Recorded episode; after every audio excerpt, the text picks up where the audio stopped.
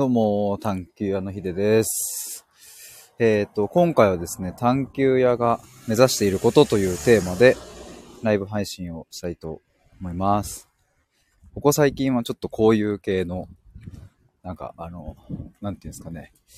僕がまあどういうことをしたいのかとか、そういうなんかまあ理念みたいなところに近い配信をよくしてるんですけども、まあそれもこれも、ま10月、11月と、まあほんと毎日のようにライブ配信しながら、皆さんに話聞いてもらいながら、あの、まあ理念を作りたい。僕の中でなんか、どこに目指したいのか、何をしたいのか、そういうのを言葉として置きたいみたいなことを、まあずっと言ってきて、で、まあずっとああだこうだ言ってきたのが、まあまたあの、シンプルな方向に向かうっていう、これずっと繰り返してるんですけどね。シンプルな方向に向かっ、あ、これまとまりそうと思ったらそこからまた発想が出てきて、またバーって広がって、で、それをまたシンプルな方にまとめてっていうのをもう何度も何度も繰り返してきて、まあそして、まあどんどんこう洗練されてきたなっていう感じがするんですけれども、まあ今日はそこの話をしたいと思います。で、ちょっと最初にお知らせなんですが、今レターに表示しているのと、まあ、あと概要欄にリンク貼っているんですけども、12月の27日火曜日にですね、オンライン対話会をやります。今年最後の、もう本当に年末ギリギリですね。どんな対話会かというと、えっ、と、その名も芋づる対話会という名前でして、えっ、と、ついつい芋づる式に話したくなってしまうような、とっつきやすいテーマを、えー、と設定して、えーそれでみんなでこう対話をするという、そんな感じの、えっ、と、対話会になっております。えっ、と、オンラインでもズームを使ってやるんですが、まあ、ただその雑談で終わりではなくって、えっ、と、まあ、そのとっつきやすいテーマからですね、あの、なんでそういうふうに考えるのかとか、周りの人と自分の違いは何だろうみたいなところに目を向けて、えーそれでこう深めていくというのが、まあ、今回の、ま、趣旨になっております。まあ、例えば、先日、キラリンさんとコラボしましたが、えデート代を全額払う男は果たしていい男なのかみたいなテーマとかですね。えーまあ、こういうのって別にその経験がなかったとしても、あの、自分の意見みたいなものってこう話しやすいとは思うんですよね。急に幸せとは何かみたいな話をするよりは、こういうね、デート代全額払うってどうなのみたいな、そういうのってとっつきやすいと思うんですけども、まあ、そんなテーマを用意しているので、えっ、と、それでみんなで最後に楽しく話せばいいなと思っております。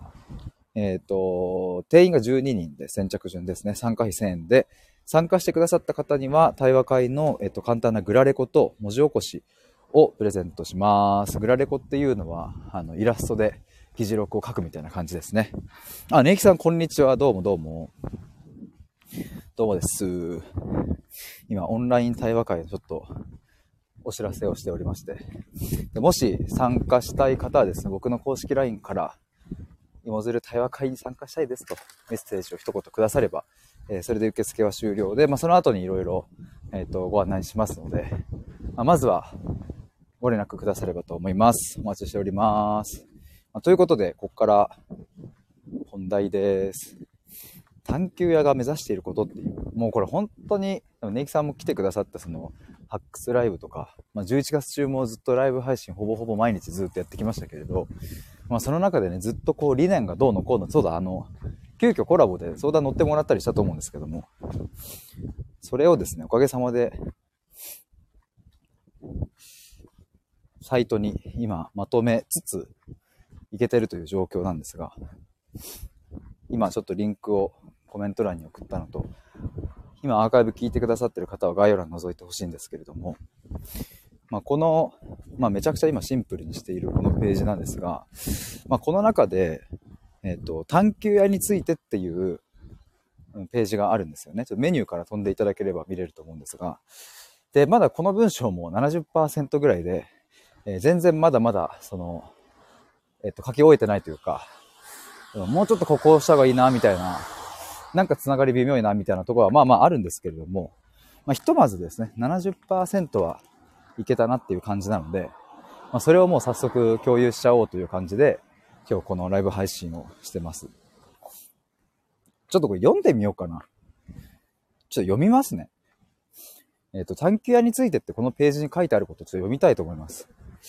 えっ、と、探求屋が目指していること。探求屋が目指していることは、このままじゃダメだ、変わりたい、なんとかしたいと感じてもがいている人が、私は私の生き方を探して私の人生を歩むんだと腹の底から思えるようになり、そして実際にその人生を歩んでいけるようになることです。えー、その結果として自分自身に対して深い信頼感が生まれ、今の人生を送れていることを誇りに思うことができます。大げさに聞こえるかもしれませんが、これが僕自身の使命であり、えー、僕が探求屋として活動している意味です。えー、なので、このサイトのトップページに、私の生き方を探そう、私の人生を歩もうという言葉を置き、僕のこの思いを表現しています。で、まず冒頭に書いているんですけれども、まあ、結構これ本当に、あのー、僕がやっているこう発信とか、対話会もそうだし、まあ、1対1の対話もそうだし、うんと、場作り、あの、ワークショップとか、そういうのもそうだし、結果でもここに繋がるなみたいなのが、なんか表現できた感じがして、僕的には今のところ、すごく、なんかスッキリしているというか、あ、この方向性だなというふうに思っているんですけれども、で、まあ、その次に書いているのが、なぜ目指すのかっていうことですね。これもちょっと読むと、なぜこれを目指しているのかというと、僕が26歳の時にもう一度この世界に生まれ直すことができた。ついに自分の人生が動き出したぞ。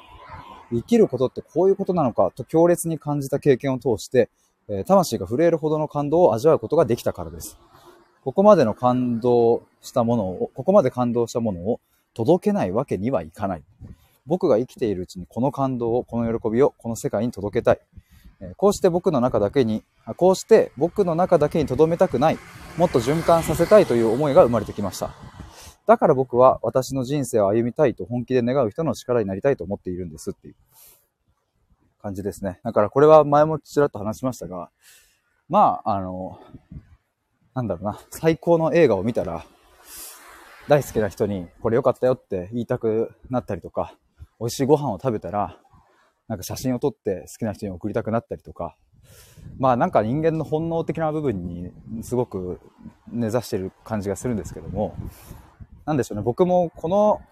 この喜び、この感動を、いや自分の中に留めておく意味がもうよくわかんないぐらいな感動だったので、こんだけの感動を味わったんだったら、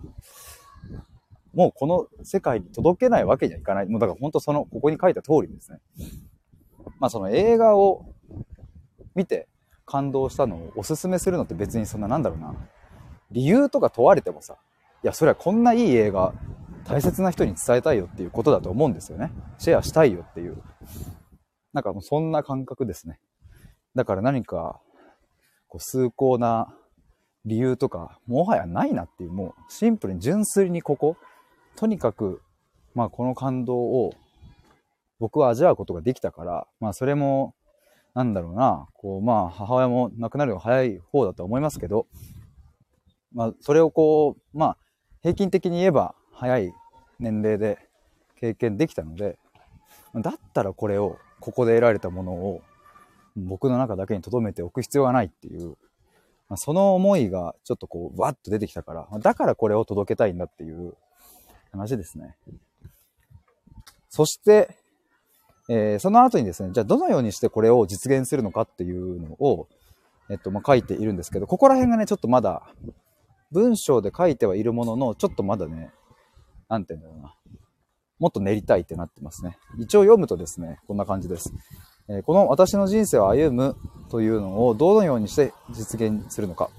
えー、まず1対1の対話を通して、えまずはあなた、まずまずが続いてるな。まずはあなたが生きてきた歴史を丁寧にたどり、あなたの悩みが生まれている根源にまでたどり着くこと。そしてその根源は一体なぜ生まれているのかを探求していくことです。つまり根源までたどり着いて終わりではないというのが探求やの対話の大きな特徴です。きっと悩みの根源を明らかにすることはさほど難しいことではありません。仲のいい友達に相談したり、コーチングやカウンセリングを受けたりすれば、おそらくわかることだと思います。しかし、さらにそれ以上の話、要するになぜその根源が生まれているのかというところまではなかなか明らかにすることができないものです。探求屋と名乗っているのはまさにここに理由があります。